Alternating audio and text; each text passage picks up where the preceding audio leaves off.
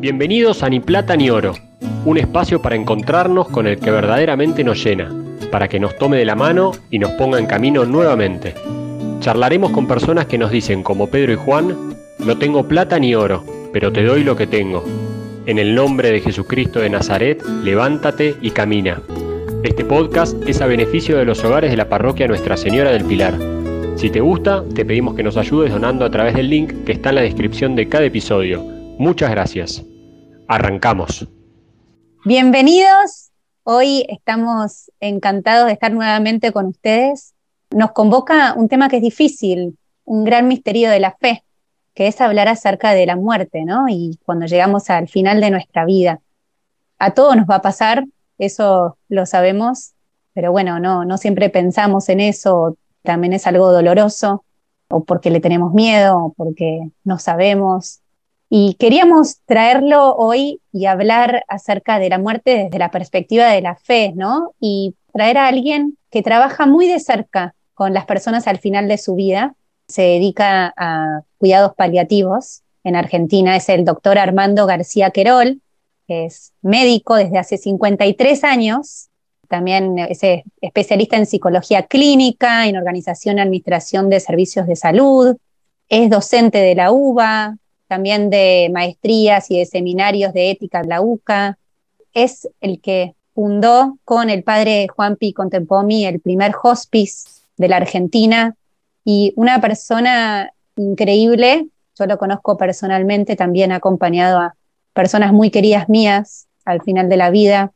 Así que primero empiezo diciendo gracias y después. Bienvenida, Armando con mucho gusto ¿eh? de acompañarlos en un tema como este, ¿no? Donde está presente el misterio, lo inesperado y la paradoja. Armando tiene casi 81 años. Y el mes que viene cumplo, sí. Primero preguntarte de tu historia de fe, que nos cuentes un poquito de tu historia de fe. Bueno, en realidad yo nací dentro de una familia, de eh, raíces españolas por los dos lados, mi familia me educó en una forma muy respetuosa, me enseñaron el cristianismo, más con su ejemplo que con sus palabras, ¿no? Desde mi abuela, que tuvo a mi mamá a los 47 años, en una wow. Tenían mucho más jóvenes. Eran 10 casas, ¿no? Bueno, ¿por qué les digo esto? Porque yo tengo la imagen de mi abuela que seguía vistiéndose igual que cuando vivía en esa aldea, viviendo en la calle Callao. Su única salida era cruzar despacito a la iglesia del Salvador a la mañana, a la primera misa, pañoleta negra, toda de negro, porque al año de tener a mi mamá enviudó y nueve años después, con el afán de rescatar a los hijos varones que no los metieran en la guerra, fueron viniendo todos al principio solitos, los recibía un pariente acá, hasta que, bueno, hasta que la conocí yo, claro, y en ese momento una persona de, después de los 60 años ya parecía que estaban para el retiro, ¿no? Pero bueno, ahí arrancó todo. Una cosa que me marcó profundamente fue que a los 10 años, yo era el mayor, tengo dos hermanas mujeres menores, imprevistamente, en 10 minutos, falleció mi papá una noche en una forma totalmente inesperada, porque mi papá no estaba enfermo, mm. también era médico. En fin, la casa estaba llena de mujeres y mi mamá tenía 35 años. Entonces, preocupada, surgió la idea, yo estaba en quinto grado, de que yo fuera al liceo militar como buscando un bachillerato sin tantas mujeres en el medio, que era lo que la preocupaba a mi mamá, y no teniendo ninguna intención yo de seguir la carrera militar y esas cosas. Pero ¿qué pasó? Era la época en que te decían, bueno, ahora sos el hombrecito de la casa, ¿no? Es una, una cosa muy ridícula, pero bueno.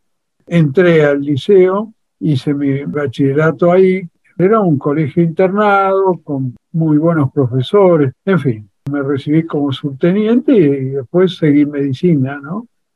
Y el capellán justo del liceo era otro jesuita, el padre Fortini, y entonces en el verano íbamos a campamento. Entonces realmente ahí yo tuve una oportunidad de, de arrancar en lo personal, cosa, algo que después la vida médica me confrontó con muchas cosas que yo veía y quería ver qué pasaba con mi creencia, con mi espiritualidad, confrontada con la vida en el hospice, que fui ocho años director y que después di un paso al costado y en realidad sigo haciendo lo mismo desde otro lugar, ¿no? ayudando a la gente. Armando, ¿qué, te confrontaste? Con el misterio, con lo inesperado y con la paradoja. Con el misterio diría, para ser preciso, con esa diferencia que un filósofo, Gabriel Marcel, hizo alguna vez, hay una cosa que se llama problema, que es un obstáculo que puede ser removido y resuelto. Y hay una cosa que se llama misterio que por su misma etimología no puede ser resuelto como si fuera un problema. Debe tener otra lógica. Y esto me resultó enormemente útil, porque yo veía cosas en mi vida profesional o mi trato con los enfermos, que había cosas manifiestamente que yo miraba un poquito para arriba y diría, ¿qué se puede hacer con esto? Porque yo no puedo aceptar, va, no puedo aceptar. Me chocaba mucho la enfermedad de un niño, por ejemplo, o las cosas que yo veía que le pasaban a ciertas personas, que eran cosas durísimas, ¿no? O sea, lo que es el sufrimiento, por ejemplo, ¿no? Eso... Exactamente, ¿no?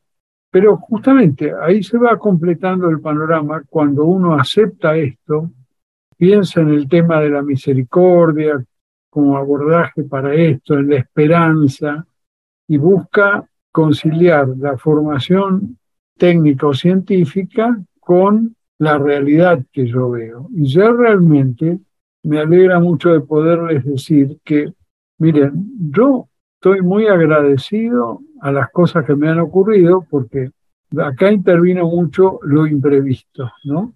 Personas que se cruzan y que hacen que yo descubra cosas que no me imaginaba que eran posibles. Empecemos por misterio. Misterio yo me acuerdo de una frase de Einstein que decía que, el que no se diera cuenta que nosotros vivimos en medio de un misterio era como si viviera con los ojos vendados. Paradoja, por ejemplo, les diría sencillamente que significa cómo una catástrofe que ocurre en una familia termina provocando un crecimiento impresionante en esa familia, que no es que yo diga, Menos mal que ocurrió este desastre, porque uno no lo dice, ¿no? Pero lo concreto es que el crecimiento ocurrió. Tal cual. ¿Cómo puede salir bien, bien del mal? Exactamente. Paradoja sería también que los enfermos, cuando uno asiste en estas circunstancias, te colocan más o menos a la altura del Espíritu Santo, ¿no? Y vos te das cuenta y aprendés, esto lo aprendí a través de Valiente Noailles, un, un filósofo que escribió una vez un artículo en La Nación que se llamaba Hacer Comunidad, donde él ponía esta idea, fíjense. La solidaridad está bien porque siempre, bueno, se trata del que tiene, ayude al que no tiene nada, etcétera, pero había que complementarla con otro valor que podríamos llamar reciprocidad tomar conciencia de un espacio donde todos necesitamos de todos, en, la, en realidad.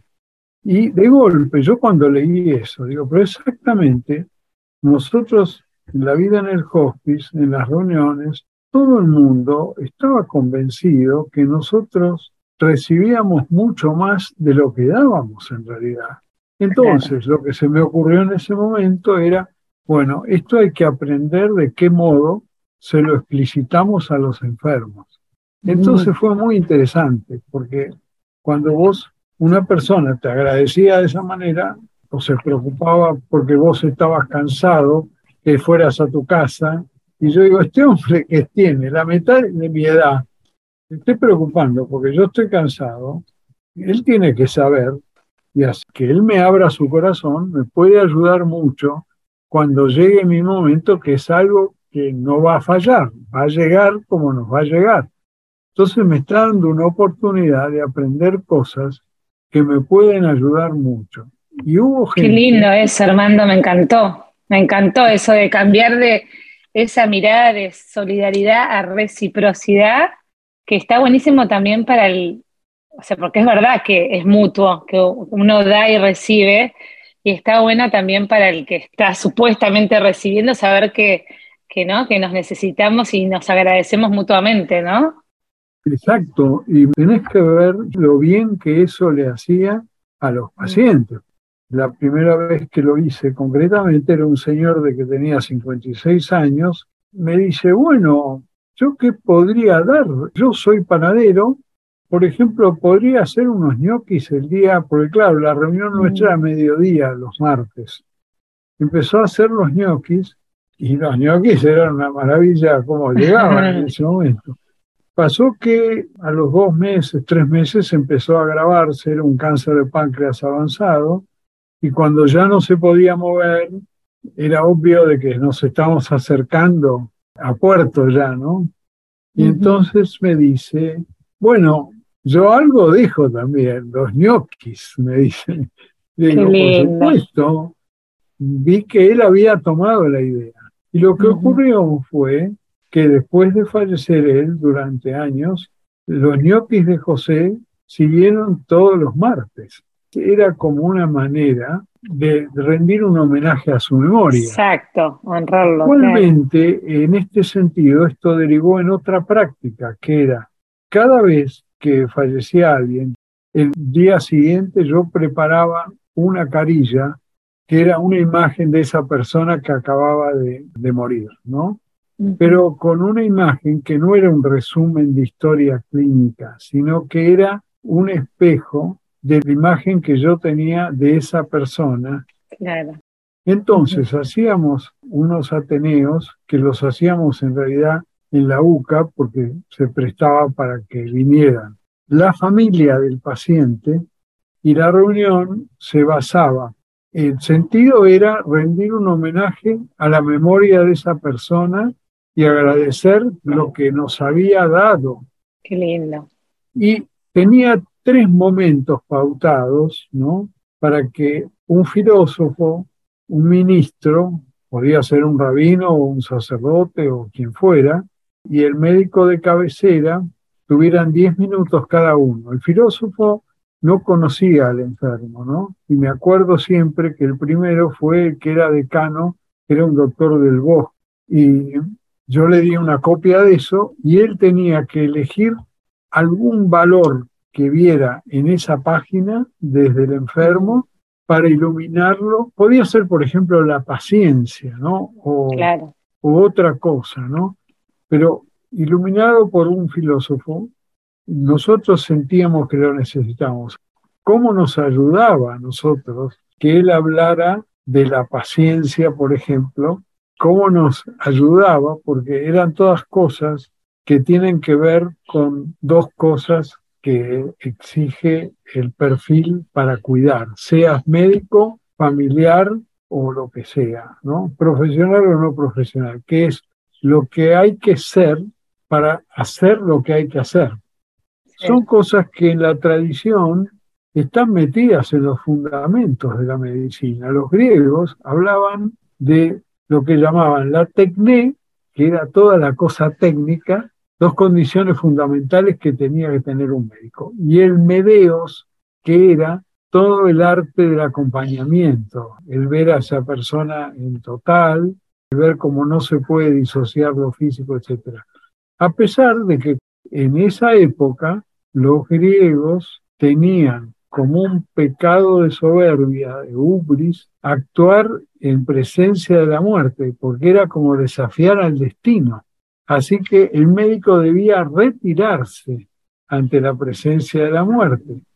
Ustedes acuérdense del mito de Esculapio, donde Esculapio empezó a resucitar enfermos y llamó un lío bárbaro, porque donde recibían los muertos notaba que no llegaba la gente que tenía que llegar, y parece que Zeus le mandó un, un rayo de escarmiento a Esculapio que no debía hacer eso porque era alterar el destino del mundo. Fíjense cómo cambiamos acá en ese sentido, que podríamos llamarlo la impronta del cristianismo en la tradición médica, porque en los cuadros de aquella época se ve el moribundo, pero nunca está el médico allí.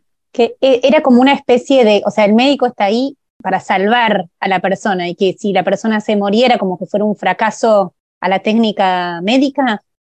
Yo le entendía como que lo curan, pero cuando ya se está por morir ya no es, o sea, ya no pueden ellos impedir eso, me parece, ¿no? Como que es algo que ya se estarían metiendo con, lo, con los lo voy a plantear así. Se decía que en aquel momento el médico actuaba como un artesano competente, es decir, tenía que hacer todo dentro de los límites de la naturaleza, porque lo otro era atribuirse capacidad para desafiar al destino, y el destino para ellos era un pecado de soberbia. Pero Armando, ¿no pasa un poco hoy también en la medicina en que los médicos a veces intentan, intentan, intentan, intentan, intentan y por ahí hacen cosas innecesarias cuando ya no se puede revertir una situación? ¿No pasa un poco también eso y hay como un límite difícil de saber, ok, ¿De dónde hasta acá llego y hasta acá tengo que hacer, porque siempre está la esperanza, ¿no? Bueno, uno es lo último que pierde, ¿no? La esperanza y también la gente que quiere un milagro. Muy bien, está muy bien. Lo que vos decís ocurre, desgraciadamente, con bastante frecuencia, que las personas sienten como una distancia, como que no hubiera un trato genuinamente humano de la situación. A veces en la práctica pareciera que se está actuando como con desesperación frente a algo que es inaceptable, que es el fin de la vida. Y acá hay un matiz que pasa exactamente por lo que al principio yo les decía con lo del Medeos. Si el médico tiene una visión que la muerte es el fin de una etapa, pero tiene una visión trascendente, mm. entiende que es insensato y muy dañino tomar esa actitud de decir, mira, yo sigo revoleando la espada, actuando, porque pierdo el balance entre las ventajas y las desventajas. Y eso en realidad obedece a una falencia mía y no a la situación en sí.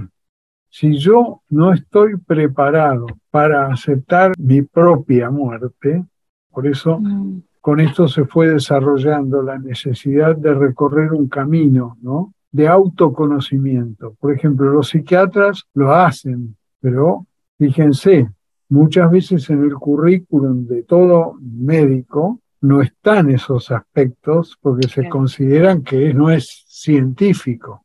Entonces acá tenemos un problema muy serio porque cuando la tecnología avanza, yo tengo posibilidades sin consultarte, pero como no puedo tolerar que sientan que yo soy incompetente en fracasar en ese objetivo, yo me voy poniendo cada vez más agresivo en lo que hago, pero no porque quiero dañar, sino porque no estoy preparado. Y entonces no me doy cuenta que yo siento una amenaza interna que me dice, ojo que yo estoy en la misma, este, esto es intolerable.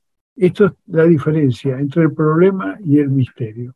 Porque, por ejemplo, yo trabajé unos años en terapia intensiva y yo me di cuenta que a veces había decisiones que era muy difícil de tomar si esto uno no lo tiene concientizado, porque la lógica que hay que utilizar frente a un misterio es diferente a la lógica frente a un problema. El problema es el obstáculo, remuevo el obstáculo, es la eficacia. Eso sirve para la lógica para resolver un problema. Frente al misterio se debe actuar de acuerdo a los valores de la persona. A mí me ha pasado, he tenido personas que 15 años antes de morir me han dicho en el consultorio, doctor, mire, ¿sabe por qué vengo? Yo tuve un tumor, pero aparentemente se curó. Pero quisiera que usted me prometa que si esto de golpe sigue el otro curso, usted me va a proteger de que yo entre en un camino así porque yo eso no lo quiero para mí.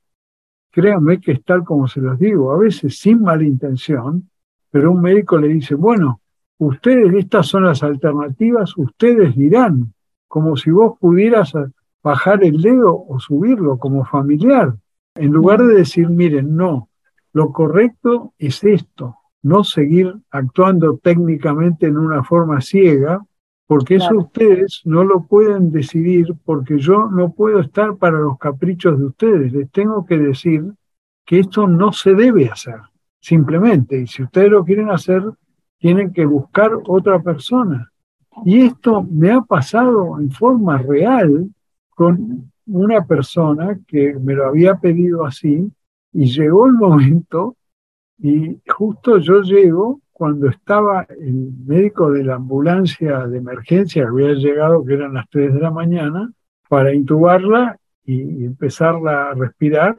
Y yo llegué justo y le digo, doctor, mire, yo soy el médico de cabecera y esta señora me vino a ver hace 10 años y me pidió esto. Yo tengo que decirle que yo no le puedo fallar porque soy como su albacea.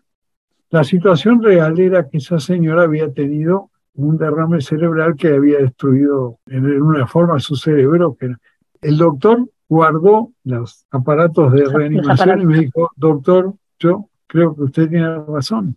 Le voy a pedir solamente que usted me firme aquí esto que se ha decidido. Y llegaron los hijos media hora después. Me dicen, doctor, ¿qué hacemos? Entonces yo les dije, miren, esto pasó hace 10 años. Yo siento que no puedo fallar. Si ustedes esto no lo ven, yo lamento mucho, pero yo no puedo, no puedo pasar por encima de usted. Me dije, pero tienen que cambiar de médico, porque yo lo otro no lo voy a... ¿Sabe lo que me dijeron? Doctor, a nosotros nos dijo lo mismo. Qué, qué bueno. que no había que, reanimarla innecesariamente cuando ya al final era inevitable. Exacto. Qué bueno que había preparado. El proceso, ¿no? Y se cometieron muchos errores de personas que después no debían haber sido reanimadas porque el riesgo es que queden en una forma vegetativa. Sí.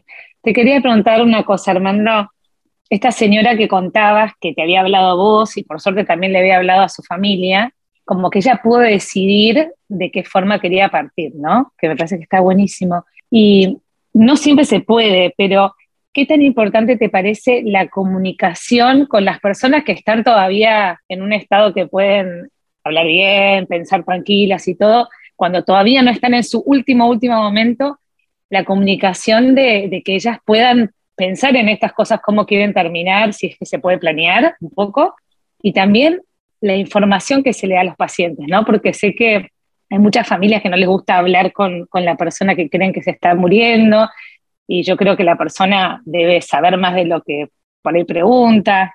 Te quería preguntar eso, la comunicación. Bueno, es un tema el que acabas de puntualizar, es absolutamente esencial. Por ejemplo, pero fíjense hasta qué punto es importante. Primero, tal como acabas de decir, la persona en general sabe mucho más de lo que nos imaginamos. Muchas veces lo que hace la persona es tantear, tantear mm. con cositas ingenuas para ver si uno está siendo veraz o está diciendo en el afán, por favor, estás deprimido, ¿cómo me preguntas esto? ¿No? Porque Supongamos que una persona necesita poder decir, yo me siento cada vez más débil, esto me parece que no va, no quiero dramatizar, ¿no? Tal como digo, ¿no? Y si la respuesta de uno es, por favor, no digas esas cosas. Primero, un bloqueo a la comunicación. No me digas esas cosas porque me desmayo yo, ¿no? Pero la persona lo dice para tantear a ver si puede confiar en los que necesita confiar. Si no es así, cae en esto que se llama la barrera de la verdad no compartida. El enfermo se queda solo, no te saca más el tema, no pregunta más nada porque dice, le pregunto esto a mi hija y los ojos se le llenan de lágrimas. ¿Cuál es el problema? Decirle, mamá, estoy triste porque quiero verte bien, pero no, no tengo que disimular nada porque vos me mirás y sabes todo en realidad. Pero también puntualmente hay una cosa que es esta. Fíjense, una vez el padre Mateo Bautista, que es uno de los caminos que trabajó mucho sobre esto, un pionero, decía que la verdad hay que decirla siempre, de ninguna manera. Lo que sí es cierto que engañar siempre termina mal. Créanme que la mentira piadosa es una cosa que los médicos a veces recomendaban porque no sabían cómo hacer para lidiar con estas cosas. Era mejor no hablar, no hablar, y el enfermo al final no pregunta más, porque se da cuenta que, no, quieren. Entonces, la idea sería la siguiente. La verdad nunca puede ser un garrote. Yo tengo que encontrar la manera de decir las cosas de una manera adecuada a lo que la persona va siendo capaz de recibir. La verdad en forma progresiva, ¿no? Yo voy acercando elementos que le permiten en una forma no traumática que la persona vaya tomando conciencia de su situación, que es lo ideal.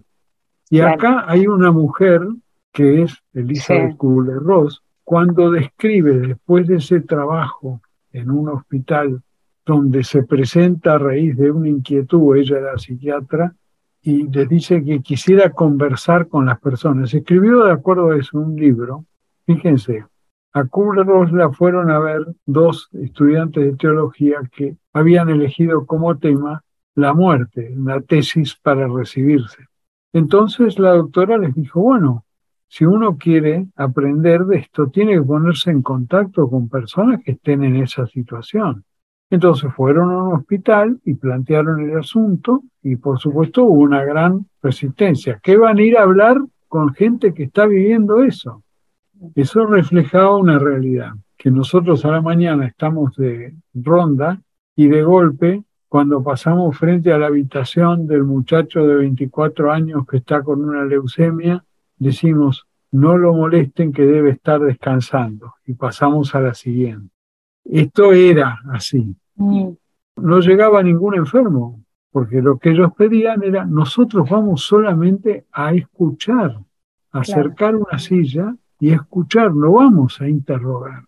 Pero no llegaba. Hasta que al fin llegó un enfermo y de golpe se vio que esto era enormemente útil y terminó haciéndose en una cámara Gesell con una ventana donde del otro lado había un auditorio de gente que estaba escuchando ese encuentro entre esas tres personas y el paciente. Entonces fueron aprendiendo, escribieron ese libro que se llamó Sobre la muerte y los moribundos, donde ellos describieron como un camino hacia la aceptación de la realidad. Primero la etapa de shock, ¿cómo, cómo puede ser que me pase esto? Después una etapa de enojo, pero qué barbaridad al final, Dios, ¿dónde está? ¿Cómo? Tercero, un intento de negociación. Bueno, lo voy a aceptar, pero con tal de que no me duela y qué sé yo. Después una etapa de depresión y una etapa de aceptación que ahí uno entraba en paz y ahí podía acceder a llegar. Lo que pasa es que uno puede quedar trabado en el enojo y entonces es un infierno atender a una persona así porque te da leña, te desanima porque todo lo que le, das para ayudarlo te dice que ahora le duele un poco más o cosas de ese tipo. Si el médico no está preparado, pone en marcha cosas terapéuticas muy agresivas. ¿no? Empezamos mm. con las maneras muy intrusivas, pero no lo hace para vengarse, sino porque no soporta que le toquen la omnipotencia. Y eso para un médico a veces es importante, ¿no? Por eso vamos a que el médico se forma gracias a los ejemplos de colegas mayores. Y como en este momento hay crisis degradación en la sociedad en muchos aspectos, demasiado quizás, esto también es un tema. Armando, vos estás hablando ahí de los médicos y en un momento dijiste que como que el médico también tiene que pensar primero en, aceptar la posibilidad de su propia muerte, ¿no?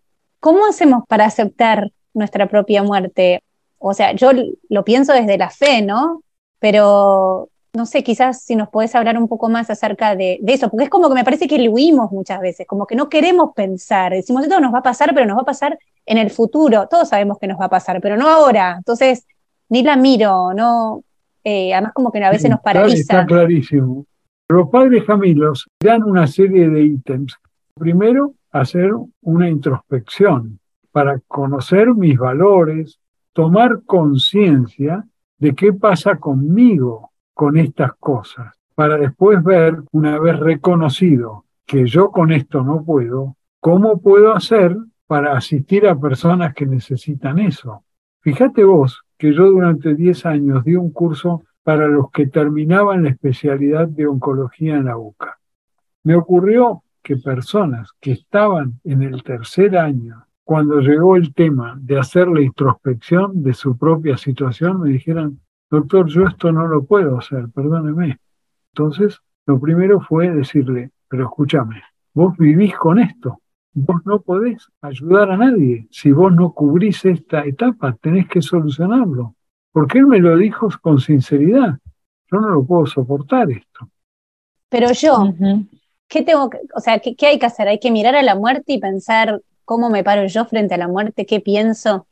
Creo que hay un Dios del otro lado esperándome y por eso voy a, a confiarme o ¿Cómo se prepara uno? ¿Qué es lo que debería uno hacer? Yo sé que está San Francisco, que tenía, usaba una caravera y la miraba y reflexionaba sobre la muerte para ayudarlo a vivir, ¿no? Pero sin ser médica, hay que prepararse, hay que pensar en la muerte, hay que reflexionar en ella. ¿Qué hay que hacer? Absolutamente yo creo que sí, pero mm. hay que entender desde dónde hacer esto, porque yo te planteo, estamos en el misterio, en lo inesperado, en la paradoja. Son ingredientes de la realidad. El menú está así confeccionado. ¿Me explico? Yo me voy a meter con eso. Y me parece muy bien que vos te detengas ahí y digas, perdón, pero ¿cómo es el camino para esto? En primer lugar, tomar conciencia de que yo vivo en estas circunstancias. Por ejemplo, de que tengo una creencia en la trascendencia, que puede provenir de mi educación primero, después de las cosas que yo he ido transcurriendo en la vida, ¿no es cierto? Que hacen nacer dentro mío una convicción de que hay una trascendencia. Pero sin embargo, fíjate que cuando Ansel Grum, por ejemplo, habla de la esperanza, dice, es un modo muy adecuado de abordar la utopía.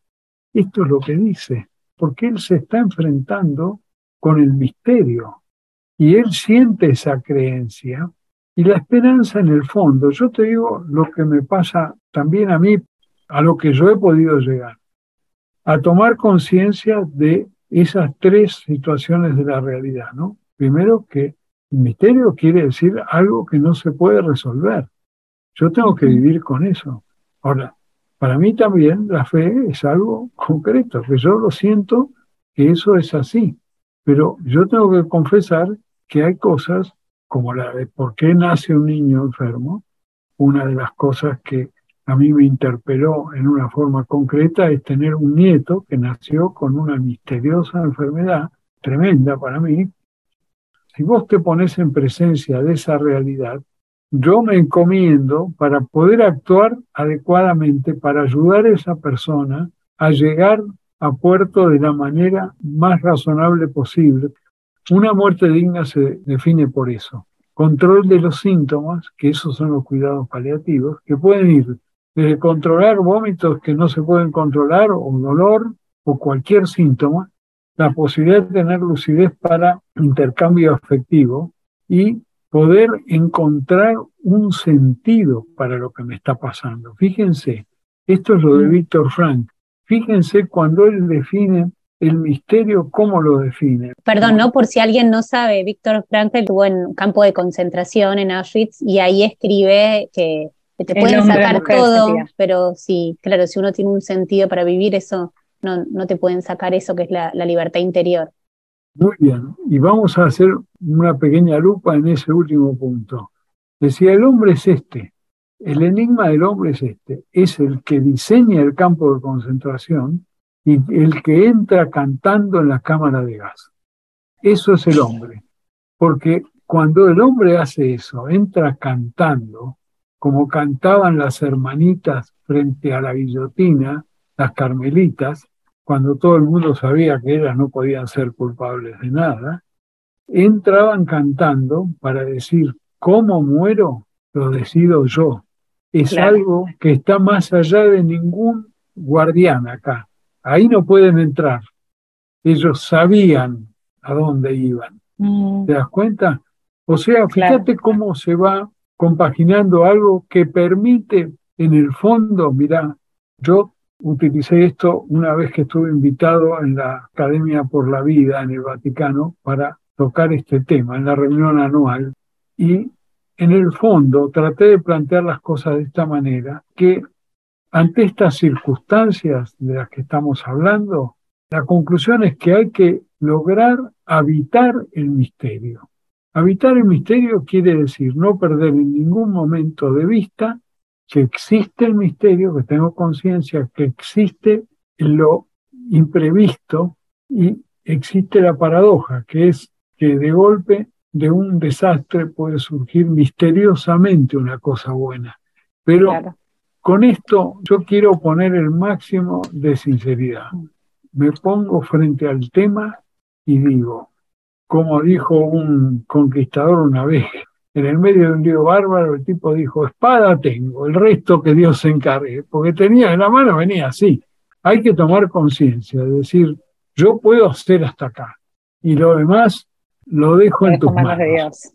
Decir, bueno, es que la vida es para mí un don que hay que honrar, no es un problema a resolver, es una experiencia que hay que atravesar viviéndola. O sea, tengo que saber que hay momentos en que yo siento que le tengo que pedir ayuda ante el miedo, ayuda a no ser un cobarde frente a lo que le toca enfrentar, ¿no? pero a reconocer que nosotros vivimos en eso. Y eso tiene también para mí una cosa que seguramente eh, nos puede ayudar para encontrar un sentido. La gente desde el punto de vista práctico cambia totalmente cuando lo encuentra.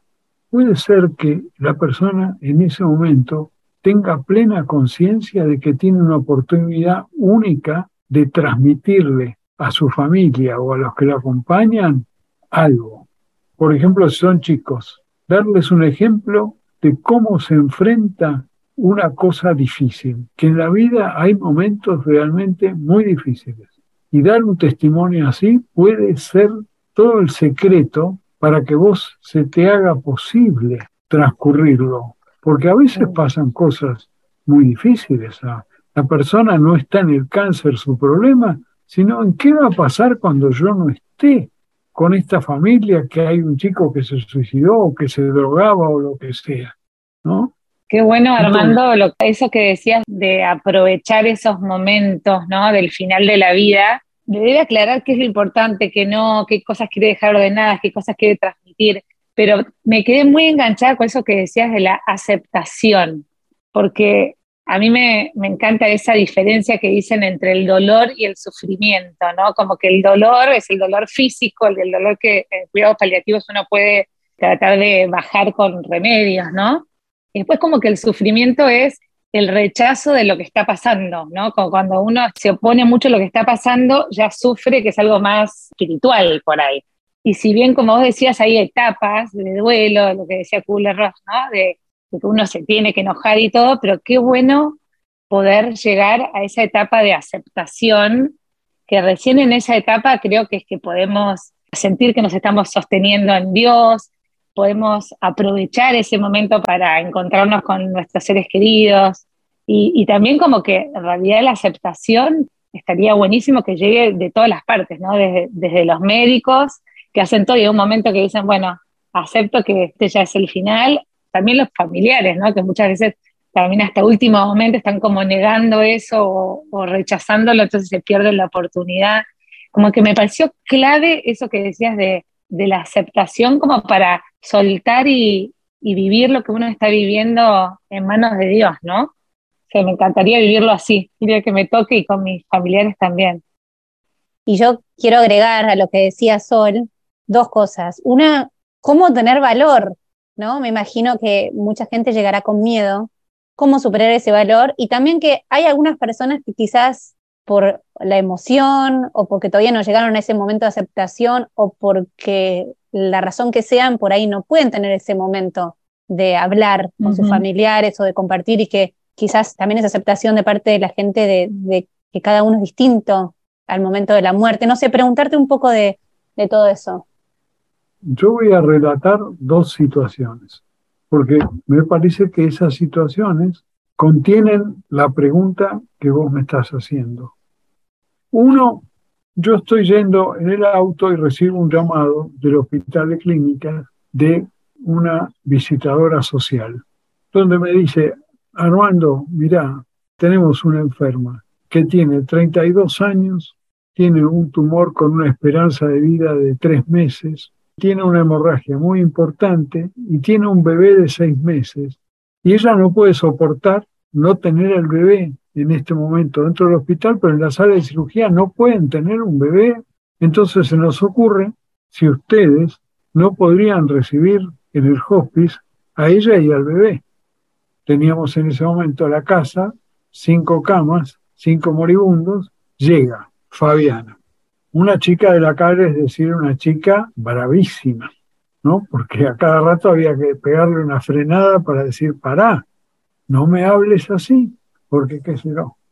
Un día había que cambiar unos catéteres que tenía puesto dentro del riñón para facilitar que pudiera orinar. Entonces yo le digo, mira, yo te voy a llevar al clínicas porque yo quiero ver cómo se hace, así yo te lo hago en el hospice eso, ese cambio de catéteres, y no estamos con tanto manoseo. Entonces yo me la llevo en el auto. Cuando salimos de esto, me paro en Quintana y Aracucho, que estaba el local de Fredo, que empezaban recién Fredo. Digo, ¿no querrías tomarte un helado? Y me dice, y bueno, le traje un cucurucho y así empezamos la, la relación. La señora que le tocó en la misma habitación era una señora de 70 años que tenía un cáncer. Inmediatamente se olvidó de su cáncer y empezó a explicarle cómo se cambiaban los pañales y esto y aquello, como si fuera la madre. Y la situación iba así. Yo a veces pasaba la noche y yo veía que teníamos las hermanitas de la caridad, que estas de Pacheco y Libertador, de ese convento que hay, que nos, son enfermeras nocturnas. Yo veía a la hermana de 70 años con un bebé dando la mamadera, cambiando un suero a las 10 de la noche, y todo parecía que se, todo se podía hacer, ¿no? Otro muchacho que era enfermero de terapia intensiva del italiano, un grandote que también estaba con la mamadera, cambiando el suelo. En fin, empezamos a vivir eso como normal. Fueron pasando las semanas y una noche me dice, Armando, yo quisiera esta noche hablar contigo y con Juanpi, con Tepo, con el sacerdote, y le digo, Juanpi, a las 10 podés venir. Ya les digo, la enfermedad había avanzado mucho, hasta el extremo que ese día no se había podido cambiar la cama porque la menor vibración desencadenaba un grito de dolor. Tenía metástasis por todas partes. Y adaptamos un poco los calmantes para eso. Pero este era el escenario. Llega Juanpi, 10 de la noche, se sienta al lado, yo estaba paradito a los pies de la cama y nos dice lo siguiente. Yo quiero que me prometan, porque un dato que había omitido era que una amiga que la ayudaba, en realidad lo que quería era quedarse con el bebé. Así que no tenía ninguna intención de que el bebé estuviera todo el día con ella. Pues ella se dio cuenta, por eso vino muy bien poder venir al hospital donde el bebé estuvo con ella. Pero ese trasfondo había. Dice, yo quiero que me prometan que Facundo va a tener lo que yo nunca pude tener una mamá que lo quiera y una familia. Os imaginate la situación. Entonces Juanpi dijo, bueno, pero necesitamos que vos escribas algo. Dice, ¿cómo no? Entonces le dictó una frase de dos renglones o tres diciendo, yo fulana de tal, decido que quiero que las cosas sean de esta manera, etcétera y mientras lo escribía, yo notaba que estaba muy emocionado, los ojos. Fíjense, de no poder tocar la cama, yo me quedo estupefacto cuando Juanpi va a la cuna, agarra a Facundo, se lo pone al lado a Fabiana y se acuesta al lado de ella con el bebé en el medio. Yo no podía entender, parecía que ahí había algo que se había entrado en cauce. Se quedó así abrazándola. Pasaron unos minutos, volvió a agarrar al bebé, lo puso en la cuna y ella se empieza a mover. Yo me acerco, temeroso de que gritara cuando la, iba a ayudar a acomodar las piernas. No podía entender cómo no se podía tocar la cama y ahora en esto. Entonces, le digo, pero te ayudo, ¿querés bajar las piernas de la cama? Sí, baja la cama. Entonces, yo digo, ¿querés que te pase a la silla? Porque ya la estaba agarrando yo y me dijo, bueno, la pasé a la silla y me dice, ¿podemos ir a dar una vuelta al jardín? Sí, claro. Era un pH, ¿no? O sea, tenemos un jardín que era de Chiquitito. 3 por 3 una cosa pequeña, ¿no? Me dice, ay, me gustaría quedarme a dormir esta noche acá, eran las 11 de la noche. digo, eh, Fabiana, esta noche está pronosticado lluvia, no, no podemos estar acá. Vamos a hacer una cosa, vamos, fuimos a hacer una recorrida a la cocina, a ver a los demás enfermos, qué sé yo, y después de nuevo a la cama. Bueno, ¿qué pasó? Efectivamente, a las 48 horas, Fabiana murió y nos dijo, nos dijo que habían sido los tres meses más felices de su vida. ¿Y qué pasó? Facundo, Juanpi se plantó firme porque había pasado un mes y entre trámite o no trámite, el chico seguía en el hospice como si una institución que no se iba a mover más. la cuestión es que apareció una familia y se organizó la partida a ese hogar, ¿no es cierto? De, Vieron que son hogares provisorios. Ahora. Se transita.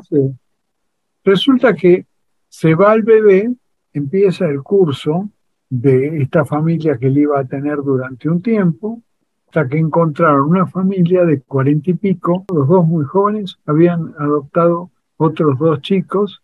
Entonces, Juanpi había terminado siendo el padrino de bautismo de Facundo, Así que bueno, la vida de él siguió y de vez en cuando Juanpi nos daba noticias y que Pasan cinco años y viene la mamá un día a visitar al hospice. El chico corría por todas partes y te imaginas cómo lo mirábamos nosotros, ¿no? y la mamá en un momento dado viene y me dice, ¿sabéis lo que me preguntó recién? ¿Por qué me miran así? El chico, bueno, ¿qué ocurrió? Que esta persona hizo que nosotros hiciéramos esa reunión que yo les decía después y reflexionáramos y lo impresionante fue que quedó expuesto una vez más la fuerza que hay dentro de la vida débil, entre comillas, ¿no?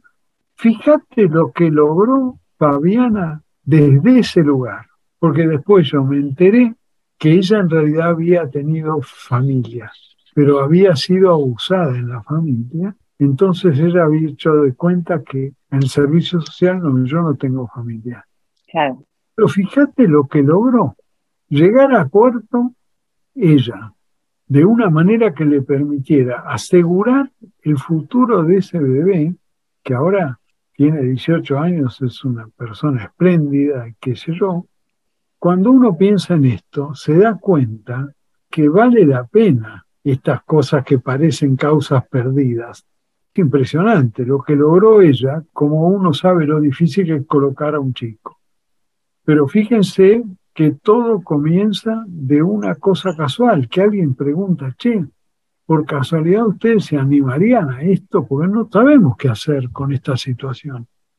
Yo tengo dos hijas que por cuestiones completamente circunstanciales se casaron con muchachos norteamericanos que viven en San Diego y ahí nacieron cinco nietos que tengo allá en San Diego. Entonces a raíz de eso, estos últimos 20 años yo viajaba y qué sé yo. Un día yo estoy mirando el diario en el New York Times y veo en la primera hoja una noticia, enfermera con enfermedad terminal se ofrece en su escuela de enfermería para testimoniar. Abro el diario, me encuentro una página completa dedicada a esta señora que acababa de fallecer la noche anterior.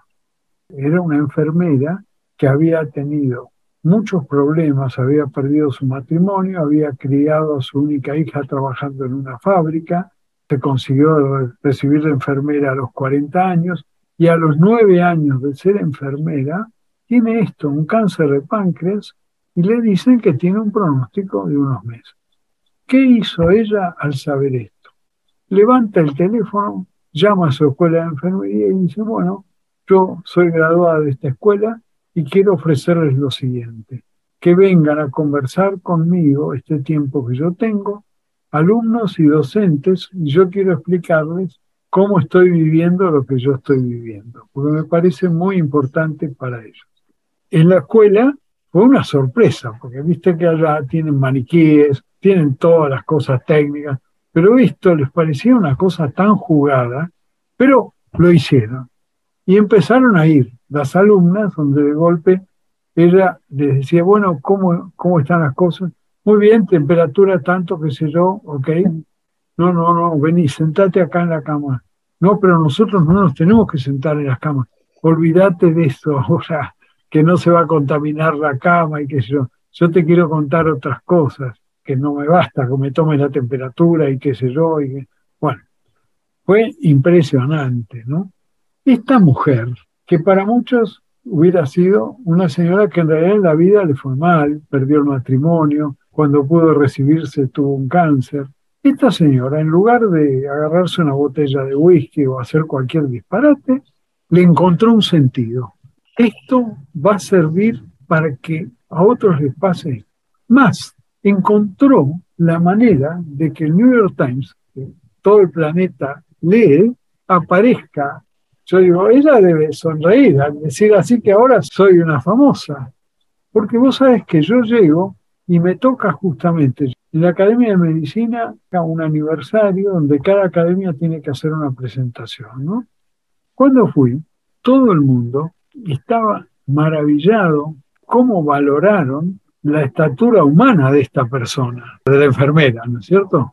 ¿Quién se va a imaginar que una enfermera que le ha pasado esto va a tener una repercusión que deja admirado a, gente de toda categoría, digamos así, ¿no?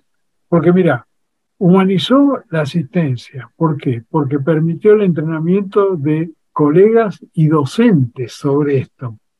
Segundo, humanizó la cultura, porque al salir en el New York Times todo el mundo vivió una cosa profundamente humana y humanizó también a nivel profesional. Lo que a mí me resonó mucho lo que contabas, además de lo del sentido ¿no? que encontraron tanto Fabiana como la enfermera a ese último tiempo, pensaba en la fuerza que tiene la vida hasta último momento, ¿no? Eh, sí, desde encontrarle un sentido a, a reconciliarse con alguien, a la posibilidad de reconciliarse uno mismo por ahí, quizás hacer la primera oración de tu vida, ¿no? Como rezar o encontrar que hay algo más allá en ese momento, como que el final de la vida es un momento como de mucha fuerza, ¿no? Como de muy especial de la vida. Yo en algún momento, en el año 2000, me acuerdo haber visto un editorial en New England Journal, que era muy acreditado, donde trataba al doctor Kevorkian como un héroe. El doctor Kevorkian es el doctor muerte que había hecho unos 140 y pico de eutanasias en enfermos tremendos, ¿no? ¿Y por qué decía esto la revista? Porque les parecía que esa gente tenía un dolor insoportable y que era lógico ofrecerles que dijeran, para mí es suficiente, yo no puedo más con esto, ¿no? Un tema muy delicado, ¿no? El doctor Kevorkian quería que tratara la Suprema Corte para que habilitara esto, porque él creía que realmente esto era lo adecuado. Lo que pasa es que cada vez que ocurría tenía que enfrentar una denuncia y lo absolvían siempre. Realmente los enfermos eran una cosa que uno decía, realmente esto es tremendo, ¿no? no. Pero ¿qué pasa? Cuando yo empecé a recorrer los cuidados paliativos, yo me di cuenta que eso en realidad no es necesario, que tenemos hoy algo que no teníamos hace 30 años, que son sedantes que son reversibles, que no te intoxican el cerebro en forma definitiva, porque hay momentos de dolor incontrolable que son tremendos para los que asisten y todo, uno siente que, que hay que hacer algo, ¿no? Porque destroza a la familia. Bueno, lo que yo aprendí es que con los elementos que tenemos, esa situación, de hecho, no se presenta. Yo no tengo, les doy mi palabra de honor, ni una vez un enfermo que me haya dicho, doctor, deme una inyección que pase, porque yo le explicaba, no es así.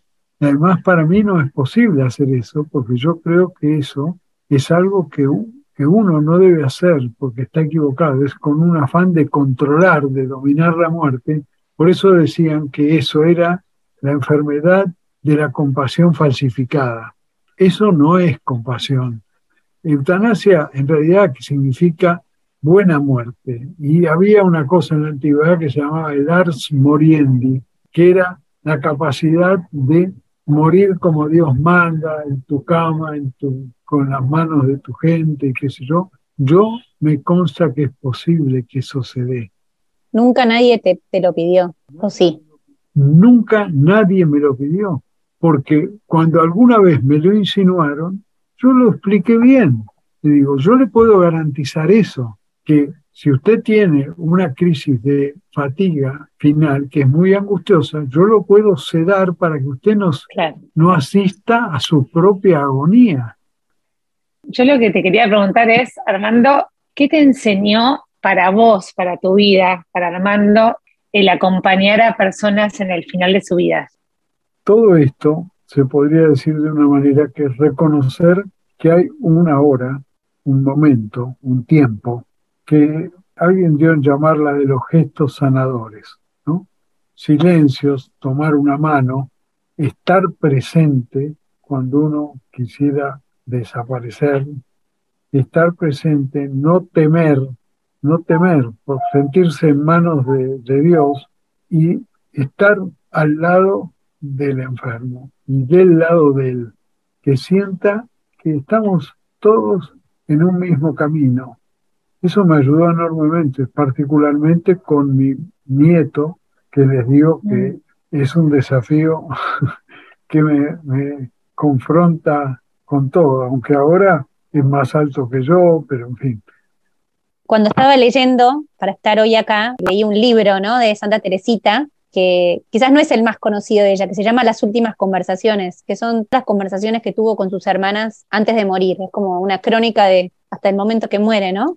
Y cómo muere. me, impresionó en un momento donde no existían los cuidados paliativos y donde realmente había agonía. Pero ella dice, el primero de mayo, ella muere en septiembre, dice, no es la muerte la que va a venir a buscarme, es Dios. La muerte no es un fantasma, un espectro horrible como se le representa en los cuadros. Se dice en el catecismo que la muerte es la separación del alma del cuerpo y eso es todo lo que es. Y me impresionó un poco porque leí, ¿no? Lo que, lo que fue pasando y claro, ella cómo lo vivía, ¿no? Era un encuentro, ella iba hacia el encuentro y además, bueno, iba ofreciendo, ¿no? En el, todo lo que le costó, todos esos sufrimientos los iba ofreciendo por distintas personas, ¿no? Pero la muerte no es lo que va a venir a buscarme, es Dios. Y eso como a mí me caló, me caló fuerte y me parece que también es un poco de lo que fuiste diciendo, ¿no? Eh, que me parece que la perspectiva de la fe cambia totalmente el sentido también. Es como si fuera el embarazo de un bebé, ¿no? Que no sabe lo que va a pasar, pero lo que viene después es, es lindísimo, que es la vida. Bueno, que nosotros creemos también que lo que viene después es la vida, ¿no? La vida eterna. Eh, así que, bueno, me quedo con esas palabras. Pero para decir eso hay que haber pensado mucho durante la vida en esto, ¿no? Para poder llegar a poder manejar así esos momentos bueno, rezar, ¿no? Para que cuando rezamos a, la Virgen, eh, que estés con nosotros ahora y en la hora de nuestra muerte, ¿no? Ponernos también eh, la confianza en el que, que Él nos acompañe y que esté con nosotros y que nos dé la fuerza para poder transitar también ese momento con fe.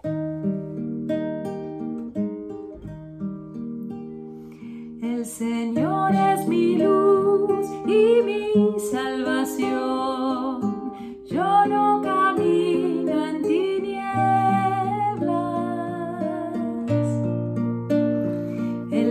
Señor es mi luz y mi salvación.